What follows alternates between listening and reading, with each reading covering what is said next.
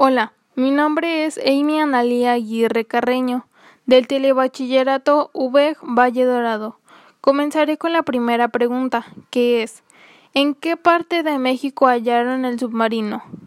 En la playa occidental de la isla Santa Margarita, Baja California Sur. Las azuladas aguas del Pacífico guardaban secretos de la Primera Guerra Mundial. Esta se llamaba originalmente Wolf y le cambiaron el nombre a H-1 en 1911. Fue el modelo estrella de la Marina norteamericana para el patrullaje de su costa atlántica de Long Island durante la Primera Guerra Mundial. Siguiente pregunta. ¿Cuál es la historia del submarino? El 6 de enero de 1920, junto con el H-2, emprendió su regreso a California, en la costa este, cruzando por el Canal de Panamá.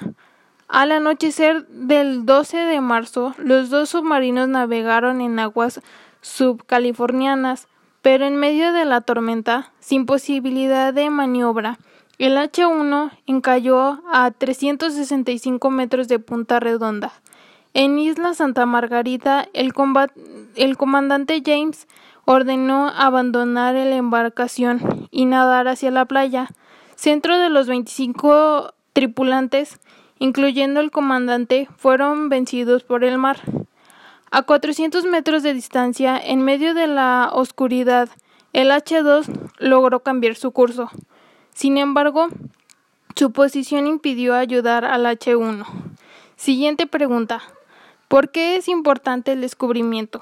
Así como nos damos cuenta, al conocer este hecho histórico es importante, ya que sea para la escuela, el trabajo o cualquier otra cosa, ya que descubrir nuevas cosas día a día nos ayuda. Siguiente pregunta. ¿Por qué fue útil el descubrimiento de la fotogramática?